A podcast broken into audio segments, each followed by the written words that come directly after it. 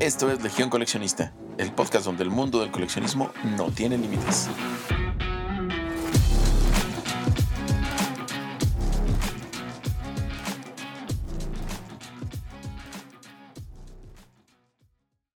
Hola, bienvenidos, bienvenidas a un nuevo episodio de Legión Coleccionista, el podcast donde hablamos de todo tipo de coleccionismo. Yo soy Lilia y les recuerdo que nos pueden seguir en nuestro Instagram, que lo encuentran como legión-coleccionista-podcast. Se termina octubre, mes de las colecciones bizarras, paranormales y de terror aquí en el programa, y no podíamos perder la oportunidad de hablar de El Coleccionista, una leyenda viviente, mexicano, fan de los monstruos y creador de mundos fantásticos, Guillermo del Toro. Hoy me acompaña de nuevo Eduardo Banda, periodista, y un nuevo invitado, Iván Hernández, videógrafo, ambos amigos ya de varios años. Hola amigos, ¿cómo están? Gracias por estar aquí de nuevo. Hola Lili, ¿cómo estás? Un gusto, otra vuelta a estar por acá. Muchas gracias por invitarme. Hola Mapim, mucho gusto. Es mi primera vez, así que espero hacerlo de lo mejor y aportar las mejores opiniones por acá. Claro que sí, amigos. Muchas gracias por estar aquí de nuevo y pues creo que este tema va a dar para mucho y pues empezamos. Para comenzar, y ustedes siendo super fans del tío Guillermo, ¿cómo le describirían como coleccionista? Bien, si puedo empezar yo, yo describiría al buen Guillermo del Toro pues como un coleccionista enfocado hacia toda esta arte bizarra y sobrenatural que se tiene sobre monstruos, sobre ciencia ficción, sobre distintos elementos pues fuera de lo cotidiano, ¿no? Donde le gusta como preservar y obtener piezas de diferentes tipos partiendo de la idea de que no son tan comunes o pueden interesarle a un distinto grupo de gente que si bien visualmente no son la belleza común que observamos, pero tienen su propio gusto y su propio, pues su propia identidad como piezas y como elementos. Sí, mira, pues sin conocerlo como persona, salvo por lo que todos hemos visto de él y de lo que él te platica en redes y en medios. Es pachoncito. Aparte de que es pachoncito y dice la leyenda que huele a hotcakes, como coleccionista yo, yo diría que es como el epítome de lo que cualquier coleccionista aspira a ser. Según él, dedica la mitad de su sueldo a ese pasatiempo. Entonces, imagínate, eh, por ejemplo, en Bleak House tiene más o menos así contabilizadas 700 piezas. De esas 700 piezas, súmale unos 9000 libros y tiene como 50000 revistas y cómics. Tiene una colección bien grande también de DVDs que le fascinan al señor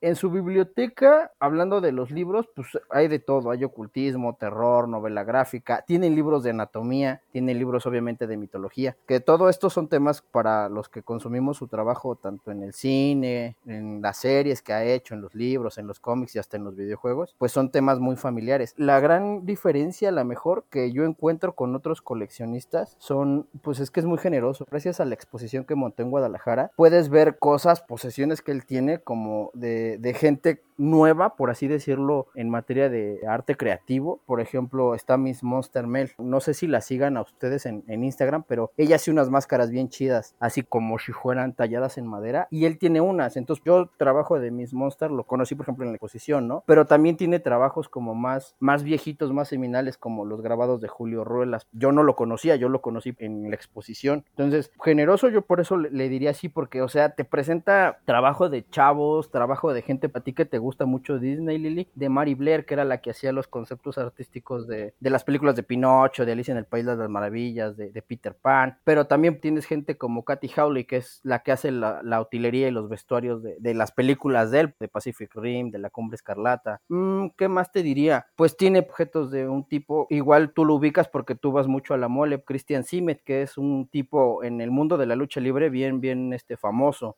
Tiene trabajo de escultores, de Mike Hill, de Thomas Que si quieren ahorita platicamos un poquito más de él, porque Hill, Mike Hill es el que estuvo involucrado en el desarrollo de la figura de la forma del agua. Entonces yo, yo diría que generoso por eso, porque incluso cuando estuvo la exposición, él mismo se encargó de dar tours en el Musa. E incluso me acuerdo que regalaba boletos en algunos días para que toda la gente pudiera ir a la exposición. Así de chido es don Guillermo. Yo como fanático, la verdad, todo lo que él hace, a mí me llena de mucha emoción siempre, porque te motiva como a estar a la altura de ese tipo de acciones, de ese chido, de no ser mala onda. Me acuerdo también mucho de que eso que decía ahorita Iván, o sea, es coleccionista, pero es muy ecléctico, o sea, no es como que nada más le topa una cosa, o sea, le mete a todo. Y como buen coleccionista, pues es muy obsesivo también. Entonces yo creo que si lo pudiera definir, lo definiría con esas tres palabras, obsesivo, ecléctico y generoso. Es que aparte está súper padre esta onda que trae de que, pues obviamente él tiene los medios, tiene el espacio para tener una gran colección, pero pues está bien padre eso que dices que es muy compartido, es muy generoso y que siempre le da oportunidad a tener nuevas conexiones con nuevos productos o nuevas franquicias o nuevos talentos. Eso está súper chido. Sí, la verdad que sí, y de no ser por eso, bueno, al menos yo hablo por mí, ¿no? Yo en mi caso, yo, yo no conocería los ilustradores que hoy en día conozco gracias a esa exposición y gracias a que él se ha interesado por ese tipo de trabajos. Algo que también me gustaría resaltar, pues es la parte de de su gusto y amor por el cine. Por ejemplo, yo tengo varios libros de él, de su libro que escribió durante la escuela, bueno, a finales de la escuela, que es su amor por Hitchcock, que es algo que también comparto. De esa, esa idea de, demostrar cómo desde una perspectiva, viendo las cosas retro, las cosas de los años 20, 30, incluso 50, todo este monstruos clásicos, toda esta onda de los thrillers, toda esta onda de un cine diferente al que acostumbramos hoy en día, donde la, la narrativa era un poco más concreta. Y así es algo que podremos rescatar un poco también hacia esa parte coleccionista de retomar piezas que probablemente para muchos pues, están olvidadas, que formaron parte de la industria del cine, de toda su historia, todo su bagaje cultural. Eso sería lo pues importante a rescatar para saber cuáles son sus bases tanto cinematográficas como de persona y hacia dónde pueden ir todas estas propuestas de trabajo. Y bueno, ahorita Lalo ya hablaba un poquito de la Bleak House. Para la gente que no sepa, es la casa californiana en la que el director mantiene su colección privada, la cual en 2019 estuvo de visita en Guadalajara con su exposición En casa con mis monstruos. Y para la gente precisamente que no está como muy familiarizada con esto, ¿alguno de ustedes nos puede contar por qué se llama así? Sí, básicamente el nombre eh, lo adopta él de una obra de Charles Dickens, que así se llama Bleak House. Si haces como la transliteración, pues es algo así como la casa desolada. Pero solamente en cuanto al nombre, porque realmente la trama del libro de Dickens está más relacionada a una representación que hace el autor de, sus años como empleado de, de, las leyes. Ya saben que él fue abogado, entonces quizás lo más cercano en este caso, aparte del nombre, sea que el personaje, uno de los personajes principales de este libro, es el señor Bucket, y es de los primeros detectives en aparecer dentro de, las novelas inglesas, ¿no? Sin embargo, la parte de la estética victoriana también yo creo que es algo, y de lo gótico, que, sin duda se vincula con este hombre de, de Guadalajara. Y pues esa misma fascinación es la que de alguna manera en el museo personal como Bleak House es algo que se nota y como decía Juan, yo creo que sí es como una especie de refugio del mundo real para Guillermo, ¿no? Pero también como una muestra física de, lo que sería quizás habitar en su cabeza como director, pero también como creador, porque pues es que tiene objetos de todo y como decía Iván, o sea, y, objetos que revaloran un poco la historia del cine y que incluso ya son producto de,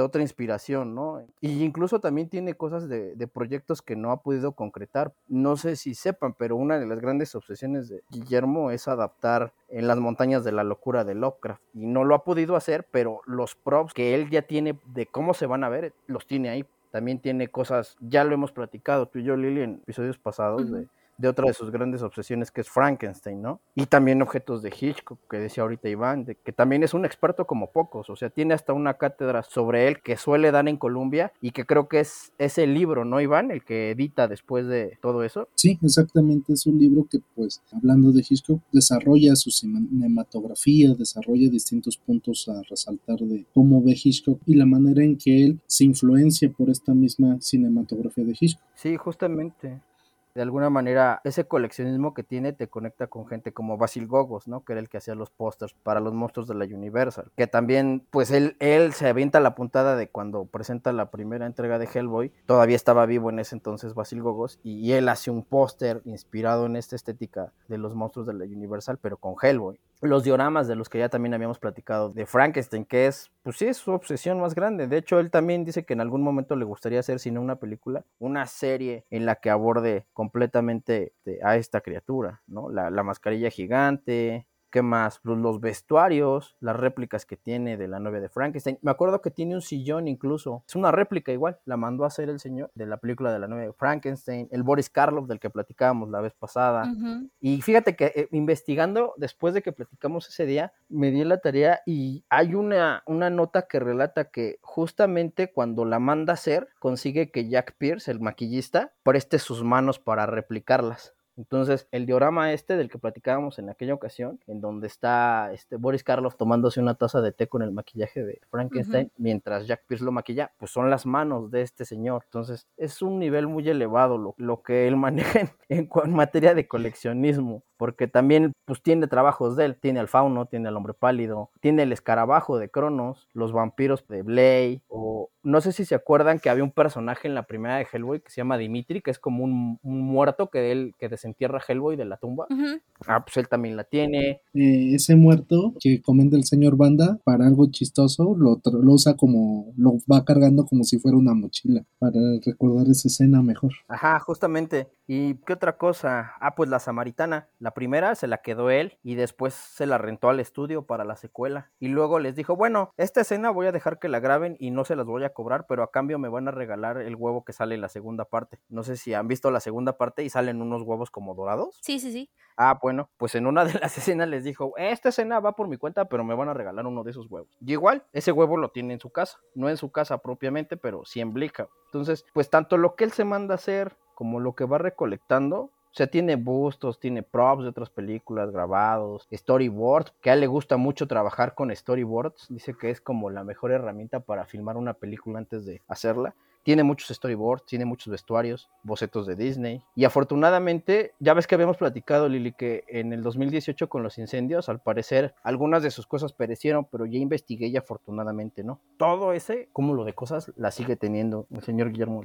Y entonces, por ejemplo, ¿es cierto lo que dicen que es como un mausoleo para monstruos? O sea, ustedes lo ven así, ya contándome todo esto. Híjole, no. Digo, a mí no me importaría tener un mausoleo así, ¿no? Así de, de padre y de chido. Pues es que es un poco de todo, porque pues tiene tanto películas que ha hecho ahí, como películas como la que les decía de la montaña, en las montañas de la locura, que no ha hecho, pero también las que ya hizo o las que va a hacer. Me acuerdo que en ese entonces, cuando entré a la exposición, la entrada se me hacía muy rara, pero ahora que estrenó el Callejón de las Almas Perdidas, todo tiene sentido. Dices, ah, claro, esa entrada era de eso. Otra cosa que también está bien chido, Lili, y es tiene mucho que ver con este programa, es que en la exposición hizo como una metonimia, porque era como la cosa sobre la cosa. Entonces sacaron los de Funko, sacaron un Ape Sapien y un Hellboy ediciones especiales. O sea, vas a una exposición de coleccionistas y te venden dos ediciones especiales para que tú las colecciones. Entonces está bien chido. Sí, a ese señor le gira la rata bien, pues bien distinto. Y en Guadalajara, el que le curó la exposición fue Eugenio Caballero, que es su mano derecha en materia de, diseño de producción. Lo que no sé es si Eugenio Caballero también le ayudó a curar la casa. ¿Qué es lo más probable? Digo, si alguien sabe en de los radioescuchas, pues que nos digan, pero es lo más probable. Y bueno, como ya se va haciendo costumbre aquí en el podcast, les tengo una pequeña lista o top con lo que según varios coleccionistas morirían por tener de la colección personal de don Guillermo del Toro. Yo personalmente no tuve la oportunidad de ir a la exposición que se realizó en México, pero aquí los amigos presentes como buenos fans nos van a platicar en un momento su experiencia y un poco de todo lo que vieron para ampliar este listado. La exposición trajo más de 900 objetos y uno podía admirar piezas que le han servido de inspiración en su proceso creativo al director. Y en la Blick House uno puede encontrar objetos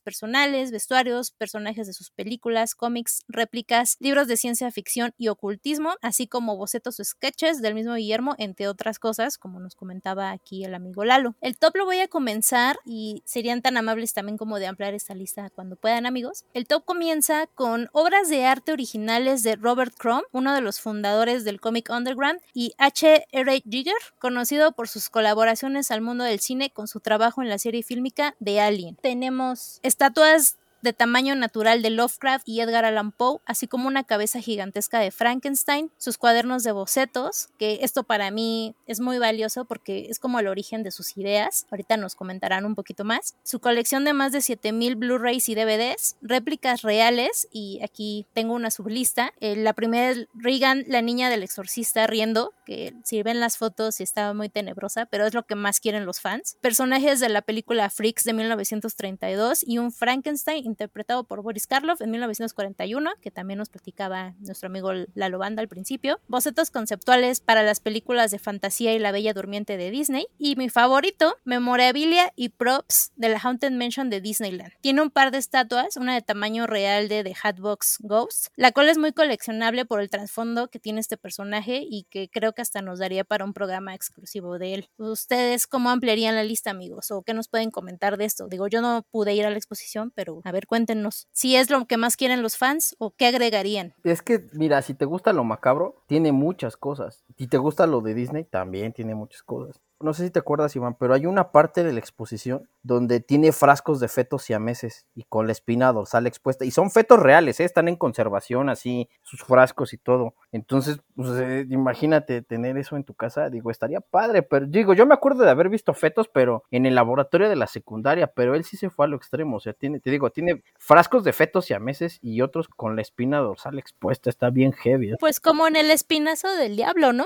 Sí, sí, y, y sabes también, ya que dijiste el espinazo del diablo, tiene aparte de estos monstruos, cosas con las que él convive. Por ejemplo, tenía como una especie de pantalla en la que te cuenta cómo recrea esta parte de. Ya ves que al final, bueno, es que no sé si contarlo porque a lo mejor los que no lo han visto les haces un spoiler, pero hay una escena donde el fantasma del chavito, ya ves que cuando camina la sangre le flota como si estuviera sumergido. Ajá. Ah, bueno, pues en, en esa parte de que te digo que es como una pantalla sobre otra pantalla con unos vidrios, te dice, ah, mira, así es como lo hice. Eh, tener eso estaría bien padre, así en tu casa, que prendas la luz y, o ya no la prendas, ya nada más está el fantasma ahí flotando cuando salga. Pues ese mismo efecto también lo usó en la Cumbre Escarlata con Tom Hiddleston. Ándale, ajá, justamente. Yo lo que me quedaría sería, tiene un dispositivo que está basado un poco en cómo hacían antes en el teatro la impresión de que todo llueve, porque dice que a él le gusta mucho ese sonido, que lo hace como estar en, en estado creativo. Y pues obviamente en California casi no llueve, ¿no? Entonces dice que ese dispositivo lo mandó a hacer para que adentro de su casa, de Bleak House, cuando se mete a escribir, todo el tiempo llueva. Entonces, ese estaría chido para la lista.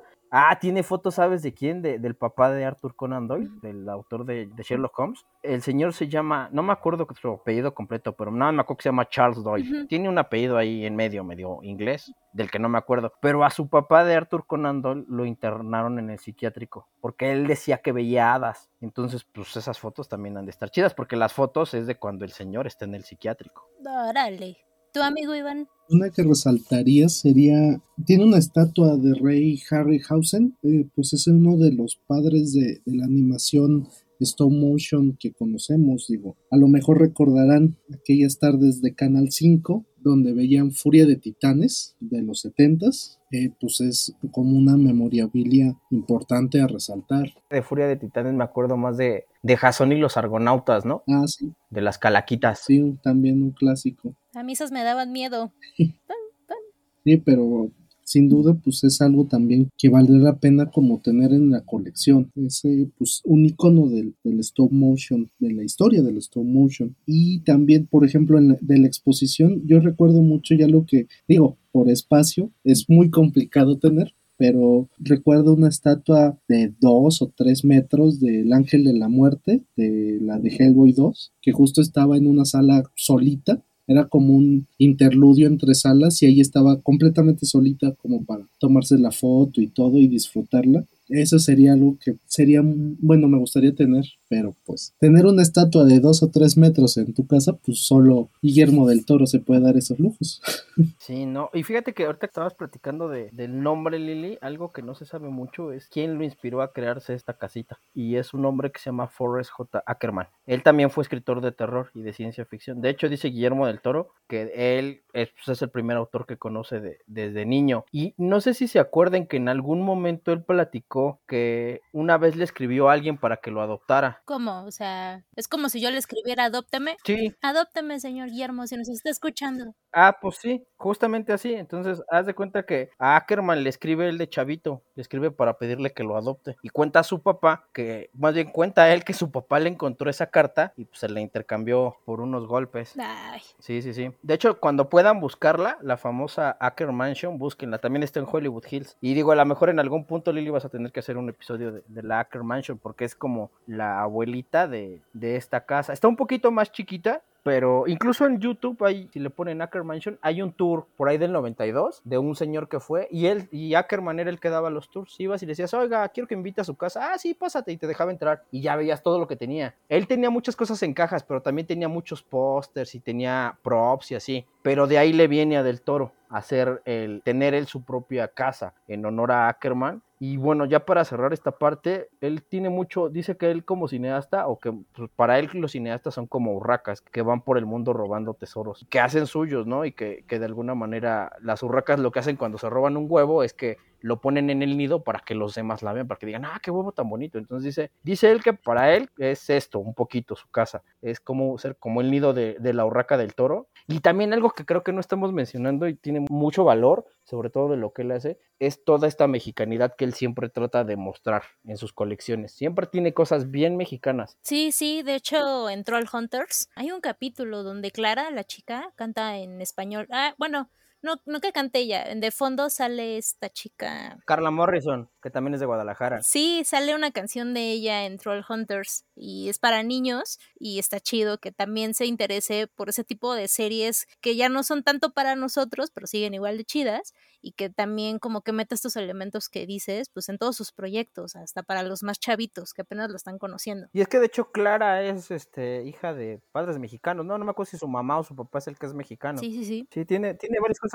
en The Strain, por ejemplo, tiene un luchador que es la réplica del santo, nada más que en lugar de llamarse el enmascarado de plata se llama el ángel de plata. Y en la serie, en la que hicieron, es este Joaquín Cosío, el luchador. Y bueno, obviamente este top no tiene precios porque creo que todas las cosas que él tiene son invaluables. Y tan invaluables que pues sí es como dice Lalo, ¿no? O sea, termina una película y supongo es propiedad del estudio, los props y ciertas cosas, pero pues él tiene la suficiente como visión e inteligencia para decir, ok, me llevo esto, pero pues al futuro me deben esto, ¿no? Entonces, ¿en cuánto creen que esté evaluada la Bleak House? Híjole, no tengo idea, pero sí debe de ser un dineral el que tiene. No, o sea, no me imagino. Simplemente no me imagino cuánto puede costar una escultura de las que manda hacer. Pero como dices tú, creo que algo que es muy característico es, esta forma mexicana que tiene él de, decir, ah, sí, me lo voy a quedar, pero este, a cambio, les voy a dar esto. Creo que eso, ningún director, o sea, no me imagino a Steven Spielberg diciendo, ah, sí, me voy a quedar con el sombrero de Indiana Jones y dentro de 10 años se los rento. O sea, creo que eso es algo que solo haría un mexicano, ¿están de acuerdo? Sí, y eso lo hace como invaluable, ¿no? Porque pues, lo tiene en su casa preparado para cuando alguien se lo pida. Sí, es sumamente invaluable, aunque por desgracia sí se le puede dar un valor monetario. Ha habido subastas de distintas casas que han sacado a la venta memorabilia ya sea póster, ya sea un carro, ya sea un reloj o piezas pequeñitas a, la venta del cine. Hace poco se subastó el icónico vestido de Marilyn Monroe que se vendió en 4.6 millones de dólares. Así que a pesar de que por nuestro gusto y fanatismo nos va a parecer como que no tiene un precio, hay gente que sí paga cantidades súper absurdas por estos productos, que pues para guardar o conservar o simplemente para tenerlo en una vitrina. No, y aparte imagínate la seguridad para tenerlo. Pues imagínate tener un prostético, no sé, de Boris Karloff, pues igual, ¿no? Y ahorita que dijiste el vestido de Marilyn Monroe, pues imagínate, no sé, una réplica del halcón maltés. Sí, pero a ver, no dudo que específicamente hablando, regresando al tema de Guillermo, de su colección, sí le puedas dar un precio. Supongo que hay casas de subastas que se dedican precisamente a cotejar precios o a cotizar, pero yo creo que en este caso, él así como buena onda que es, a una de dos, o se la va a dejar a su familia, o yo creo que ahí se va a quedar como museo, ¿no? Y tendremos, espero algún día, la oportunidad de ir a verla en vivo y yo creo que eso va a ser un legado que se va a quedar ahí, esperemos, por mucho tiempo. O si creen que en algún momento que él falte, que espero falten muchos años, pues todo eso se ponga en venta, no creo que tampoco sea así como tan fácil, independientemente de la familia, les digo, pero pues como decían ustedes hace rato, ¿no? Necesitas tener como espacio y los cuidados necesarios y el dinero, obviamente. Pues es que imagínate, ahorita creo que lo que podría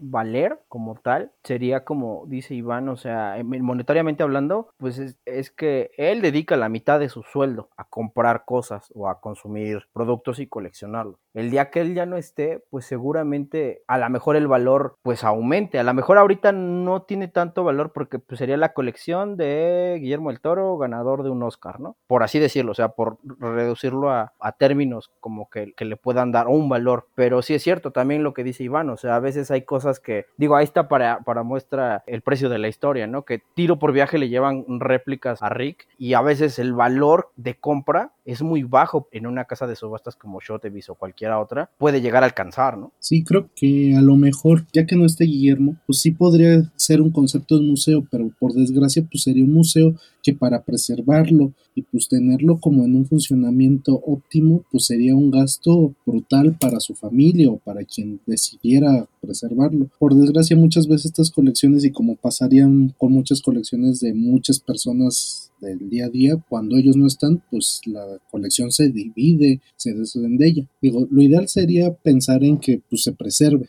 pero al fin de cuentas pues es una inversión pues brutal para cualquier persona, digo. Sí, no, y tan así es que, por ejemplo, él dijo que era la única vez que la iba a sacar de los Estados Unidos, ¿no? La colección porque es, es difícil de transportar. Ahora, creo que algo que valdría la pena y a lo mejor llevarnos de tarea y investigar todos es cómo aseguras una casa así porque, o sea, aseguras la casa. Y yo creo que no la tenía asegurada cuando los incendios del 2018 porque estaba bien preocupado. Lo dijo en muchos lados. Ay, es que mis cosas, ¿no? Pues de entrada, ¿cuánto te cuesta asegurar una casa así, no? Sí, sí, sí. De hecho, ese tipo de cuestiones las vamos a tocar más adelante en un episodio que se llama Testamento de un coleccionista, donde se van a hablar de todas estas cuestiones. Pero aquí lo interesante es ver el legado de todo ese tipo de colecciones, porque hemos visto, ¿no? Que en diferentes museos alrededor del mundo, pues quedan como los props del cine, los más emblemáticos, y luego pues sí dan la vuelta hacia diferentes exposiciones y se prestan, pero pues las tienes que regresar, pero pues ya son museos independientes o museos ya manejados por el Estado. Aquí lo interesante es que él maneja a su antojo su colección y su casa. Pues no sé qué vaya a pasar en sí. No, y también si en algún momento a lo mejor es tanto el, la cantidad de objetos, como decías hace ratito que platicábamos, que, tenga que buscar una casa más grande, ¿no? Y también algo que decía Iván y que, creo que es bien importante tomarlo en cuenta es que a un museo no entrarían todo el tipo de piezas que él colecciona. De entrada sería la pesadilla de cualquier curador, porque no tiene una sola cosa, no es que digas, ah, tiene solo estatuas, bueno, pues hacemos una exposición de estatuas, no, o sea, tiene libros, tiene discos, eh, DVDs. Ahorita a lo mejor no lo valoramos como tal, ¿no? Decimos, ah, pues un DVD, pues lo compras en cualquier tienda de discos y tan tan, ¿no?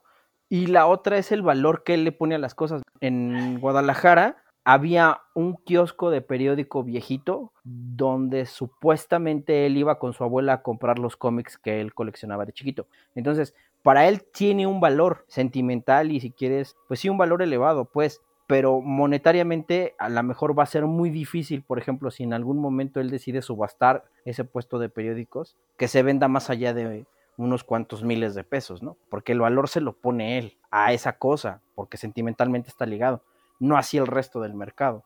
Está interesante ver cómo un coleccionista de ese nivel va a manejar más adelante pues todo lo que se le viene, porque pues también el ser coleccionista, y ya lo hemos platicado, pues implica el que tienes que limpiar, el que tienes que escombrar, tienes que guardar ciertas piezas con cierto cuidado, pero a ese nivel, siendo él como el ejemplo perfecto del coleccionista que todos aspiramos ser, pues sí, también no todo es como color de rosa, ¿no? Obviamente ahorita de tener quien le limpie, quien agende sus cosas, quien le acomode todo, pero pues también no todo es color de rosa en este mundo del coleccionismo. No, porque también sabes que como decías tú justamente ahorita, o sea, hay muchas cosas que a lo mejor ahorita no valen y a lo mejor valdría la pena que las guarde, no sé, 50 años.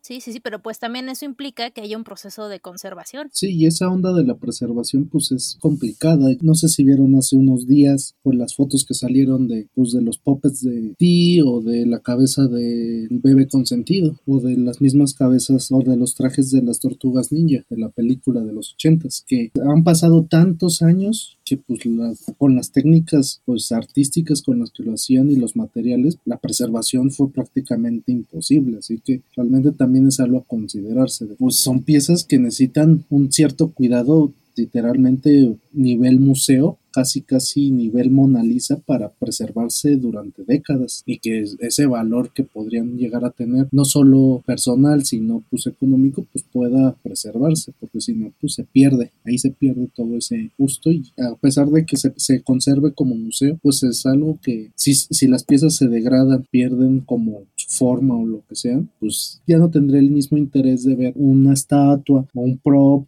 o un póster, pues si no tiene, no se ve como uno espera verse. También eso es algo que hay que tener en mente, de que si ya no está en la misma calidad o al menos puedes observarlo como esperas verlo, pues no va, no sé qué tanto como museo pueda seguir valiendo ahí. Totalmente de acuerdo. Sí, porque pues ahorita tiene los medios, ¿no? Pero también lo hemos hablado afuera de que pues realmente nadie va a cuidar tus cosas como uno mismo. Ya cuando uno no esté, que digo, nadie se lleva nada, pero pues si, si te queda el gusanito de, ay, ¿no? Ahora, ¿quién se va a hacer cargo de eso? Y ustedes, amigos, ¿qué coleccionan de Guillermo del Toro o qué cosas tienen de Guillermo del Toro para la gente que quiera como empezar a familiarizarse con este gran personaje? Pues, ¿qué recomiendan para explorar más este tema del coleccionismo que él tiene? Pues yo por mi parte colecciono pues los libros tanto que hablan de él como los que él ha escrito.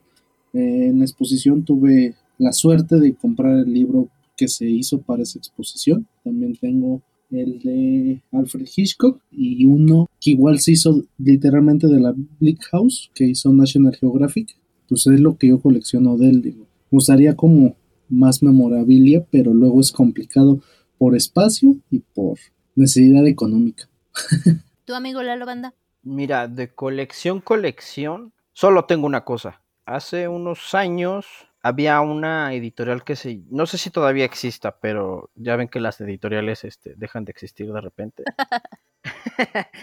había un editor, había una editorial que se llama El Milagro, se llamaba, les digo, no sé si siga viva, pero El Milagro editó La invención de Cronos, el guion completito, así como lo escribió él, así está tal cual, o sea, es una calca de, de ese. Tengo ese, pues sí, lo guardo como con mucho cuidado. Está con el resto de mis libros, obviamente, pero sí es como lo único que sí me pensaría mucho en vender. Digo, nunca he coincidido como en algún evento o algo para que me lo pueda firmar él o alguien, pero es lo único los libros que escribe con Chuck Hogan los tengo, algunos los he prestado, obviamente ya saben que cuando uno presta un libro ya no regresa, entonces por ejemplo la trilogía de la oscuridad la tengo incompleta porque presté el primero. Y ahorita del que sacó de los, seres huecos, tengo ese nada más, pero es de colección colección nada más eso. ¿Y cuál creen que sea el siguiente paso como coleccionista de Guillermo del Toro? Porque digo, hasta el momento pues tiene todas las piezas que los fans del cine querríamos, pero ¿cuál creen que sea su siguiente paso? Su siguiente compra? ¿O a qué creen que ya le haya echado así el ojito como coleccionista? Pues mira, últimamente anda muy pendiente de una cuenta que se llama X Collectives, que es distribuidora de una marca que se llama Star Ace Toy Limited. Si te gustan los coleccionables así como chiquitos pero bonitos, si tienes un presupuesto decente, pues e, eso te das una vuelta por la página, seguramente te vas a enganchar igual que él con ese tipo de figuras. También en alguna ocasión, y ahorita que decía este Iván de, de Ray Harryhausen, que es como eh, el papá de gente como Phil Tippett, para los que les gusta Star Wars, y de, pues, de todos los que se dedican al stop motion, quizá lo más relevante es que tenga esta Star Ace Toy Limited. Tiene unas réplicas de las calaveras justamente de, de, Jason y los argonautas. Y él a cada ratito este, está ahí dándole likes y retweets a, a la cuenta esta que les digo. X Plus Collective se llama. Y bueno, pues hablando de top motion, pues ya ahorita él está más que puesto con Pinocho, ¿no? Para eso. Habría que ver cómo le quedó, porque esos son sus referentes para el señor, para hacer stop motion. Algo que también he visto que últimamente postea los domingos, o al menos es lo que él dice que está haciendo los domingos, es armar modelos de resina de Polar Light. Sí, ya los pinta y están súper chidos. Ajá, ¿sí los has visto? Sí, sí, sí, todos los domingos sí, y pone el proceso. Ajá, ajá. De hecho, esas son de las mejores figuras porque esas ya no necesitan el famoso tubito de pegamento con el que antes uno ensamblaba ese tipo de muñequitos. Y ya lo más reciente así choncho, choncho que he visto que tiene es una escultura que mandó a hacer de Jack Torrance sentado en una banca congelado. El Jack Torrance que hace Jack Nicholson en la película de Kubrick. Y esa la hizo Thomas Kuebler, que era del que les decía hace ratito. Kuebler le hizo el, el Lovecraft y el Alan Poe que tiene él, tamaño real. La- las hizo él. Él tiene una página también y los freaks también se los hizo Thomas Kuebler. El Pinhead y la Schlitz y el Jenny Egg y el Hans, que es un enanito. Él se los hizo. Él es de Ohio, de hecho. Le dicen el escultor de lo bizarro por excelencia. Entonces, él fue el que le hizo este Jack Torrance, que hace poquito lo presentó. Y de hecho, Kuebler dice que, que Guillermo es como un buen amigo, pero aparte es un mejor mecenas, porque pues él, él le encarga muchas cosas de las que él tiene en su casa. Entonces, en eso anda. Es que eso debe estar bien padre, ¿no? Así de, no, no quiero este muñequito, me voy a hacer una réplica grande del Mandalorian, tamaño real. Sí, caray. Y es que aparte, por ejemplo, de estos, de los de Polar, pues nada más te das cuenta, ¿no? Cuáles son sus gustos, porque está siendo un astronauta de la primera Alien, que es el que últimamente ha estado pintando. Pues yo diría que ya como coleccionista él, pues si bien sigue manteniendo como su línea de, de gusto, de interés y lo que pretende seguir coleccionando, pues está en un, está en la meca de su coleccionismo. Realmente prácticamente tiene pues piezas que son sorprendentes, que se tengan y aún existan. Creo que como sus siguientes pasos de coleccionista sería pues ver otras vertientes de sus gustos, a lo mejor más hacia otros géneros, ampliarlo todavía aún más, salir de su zona de confort, aumentar su colección pero hacia otros horizontes. Creo que eso podría ser como su siguiente paso, salir de lo que le gusta, bueno, de lo que todos esperan que le guste y buscar fuera de esa zona de confort. Eso está bien interesante, amigo. Porque imagínate que de repente así de, no, no quiero una réplica de esta cosa de terror. Ahora quiero una réplica de... Un Totoro. Pero es que sí tiene, ¿no? O sea, aquí estaba leyendo que también tiene cosas de estudio Ghibli. Pero imagínate que tenga así de, quiero una réplica ahora de... Quiere un Bob Esponja gigante. O, o saben qué, ahorita que dijiste anime, un mecha de tamaño real. No dudo que en un futuro lo tenga, ¿eh? Eso sí. O un kaiju. Que de esos kaijus había, pero chiquitos. Los conceptuales. Pues imagínate un kaiju en tamaño real. Una cabeza de un callo ahí a media sala. ¿Sabes qué sí tiene? Un Samael. Ese no estaba en la exposición, pero tiene un Samael en la entrada de The Bleak House, de tamaño real. Pero cuéntanos qué es un Samael para la gente que no sepa. Ah, bueno, sí, un Samael. En la primera película de Hellboy. Samael es el perro del infierno, entonces es como una criatura medio Lovecraftiana porque tiene colmillos, pero así en los laterales, no como normalmente, y tiene tentáculos, pero camina en cuatro patas. Sí, pero como dice Iván, pues eso es como que lo que se esperaría de Guillermo, ¿no? Ah, no, sí, no, más bien lo que decía es que imagínate un, un kaiju, más bien me acordé por eso del Samael, porque Ujú. sí, kaijus no tiene, o mechas, o como decían, a lo mejor algo de, de anime. Y bueno, llegamos a nuestra bonita sección de coleccionando datos y aquí les tengo un datito bastante chistosón. Según el National, el cuaderno donde Guillermo del Toro dibujaba monstruos y donde escribía todas sus historias provocó que su abuela intentara un exorcismo en él dos veces. Le arrojó varias veces agua bendita y varios fans creen que esta es la razón por la que sus figuras o personajes religiosos son muy terroríficos. ¿Ustedes qué creen? Pues yo diría que sí va por esa línea de lo religioso, porque por ejemplo recuerdo una entrevista donde él narraba que en su infancia vivía con su abuela y todo esto, y ella en algún momento después de que su tío de Guillermo muriera, ella le decía que se iba a morir. Y todas las noches Guillermo se mantenía pernoctando, viendo que ella siguiera respirando. Creo que esa línea de, de lo religioso y la muerte, pues sí, es un parteaguas en su, en su línea, pues ya lo hemos dicho de la filmografía. Hablando justamente de las libretas, esas libretas que dices tú estaban en la exposición, las digitalizaron, tanto las libretas como los diarios, y ahí es mu- muy, todavía más evidente, ¿no? La forma en cómo pensaba. De repente tiene escritos en cursiva, de repente tiene, digo, ya las más nuevas tiene, o sea, de repente alterna el inglés con el español, y ahí aparece mucho de, esto que le inquieta a él, incluso dibujos, que según él no es muy bueno dibujando, pero este, tiene unos dibujos muy padres en esos libros. Y ahí vienen mucha, mucha de la génesis de estos personajes que hemos visto, como el ángel de la muerte, justamente que decía ahorita Iván, que tenían ahí en la exposición. Y que yo creo que es como una alegoría mucho a esa parte de la religión, ¿no? Porque normalmente estamos acostumbrados a ver a los ángeles malamente, que son los querubines, pero nos los pintan siempre como los ángeles, ¿no? Y los ángeles son más parecidos a este rollo que él pinta con el ángel de la muerte, que son tipos como sin tanta forma humana y con ojos en lados en los que no se te podrían ocurrir, como en, en las alas, por ejemplo, o en las manos, como en el caso del, del hombre pálido, ¿no?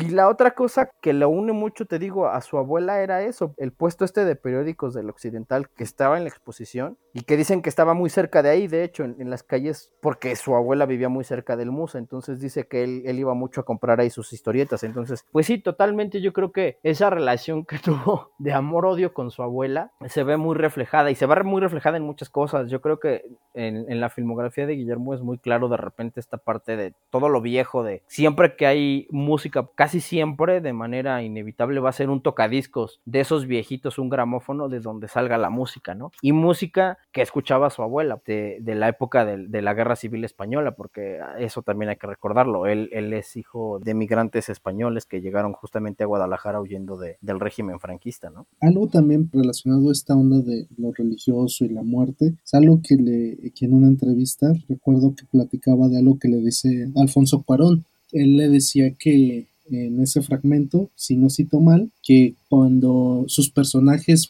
principales mueren, empieza la mejor parte de la película. Por ejemplo, recordemos en El laberinto del fauno, cuando le disparan a Ofelia, pues es justo un clímax crucial y donde pues empieza esta onda más fantástica, donde ya rompe como la barrera de entre la realidad y la ficción y el mundo, pues sí, sobrenatural, donde pues empieza como una parte un poco, pues no más llamativa, sino rompe el, el eje de la película y se transforma en otra línea, como que es el punto clave donde cambia la película totalmente. Lo mismo sucede en la forma del agua, cuando le disparan a Lisa. Es como un punto donde sus personajes trascienden a otro plano para darle un final más concreto, un poco más hacia lo rosa. Pero también hay que darle toda la vuelta en el Callejón de los Milagros. Al pasar este punto donde le disparan, su personaje que ya venía decayendo y transmutando como hacia otras líneas, se convierte totalmente en lo que repudiaba, se convierte en el monstruo que él evitaba ser.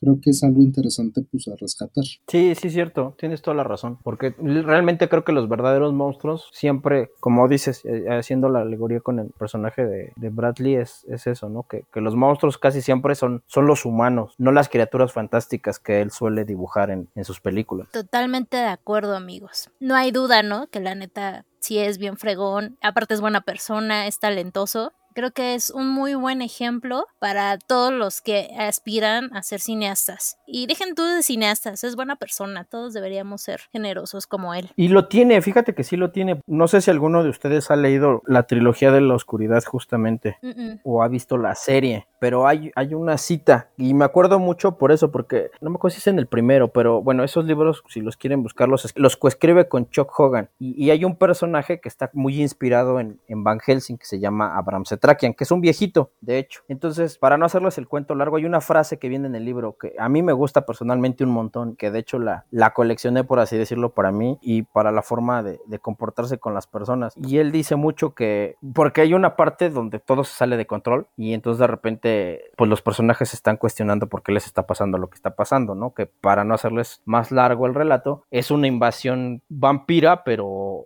tipo zombie, o sea, así a lo desgraciado. Entonces de repente ya no saben hacia dónde hacerse. Y hay una frase que les dice él, dice, bueno, es que cuando Dios le ha fallado a los humanos, quedamos los humanos, ¿no? O sea, si nosotros no nos ocupamos de nosotros mismos, nadie lo va a hacer. Entonces, creo que tiene mucho que ver con eso, que él es y que siempre te regala en, su trabajo, o sea, esas enseñanzas a lo mejor que sí pueden ir muy hacia lo rosa y muy hacia lo blanco y negro, pero que de alguna manera sí son muy esperanzadoras, como lo que él hace simplemente en Twitter, ¿no? Cuando de repente alguien le pide un favor y, y lo que menos esperas es que te conteste que sí, ¿no? Un tipo de ese tamaño. Sí, definitivamente sí, y creo que esa es una muy buena reflexión para cerrar este programa. Y bueno, para despedirnos, no olviden seguirnos en Instagram, estamos como legión-coleccionista-podcast o escribirnos a legión.coleccionista.gmail.com, legión sin acento en el mail, donde nos pueden mandar las fotos de sus colecciones, comentarios de qué temas quieren que hablemos, etcétera. Suscríbanse en Spotify, Apple Podcast y Google Podcast. Y a mí me pueden seguir en Twitter estoy como arroba liamx7 y amigo Lalo Banda, ¿dónde te pueden seguir? En Twitter y en Instagram estoy como arroba el Lalo Banda y en Facebook, si están viejitos y se meten a Facebook, me pueden encontrar como Lalo Banda.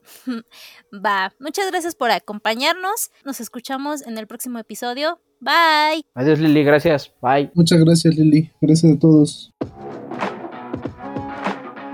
Este fue el podcast de Legión Coleccionista. No olvides seguirnos en nuestras redes sociales. Hasta la próxima.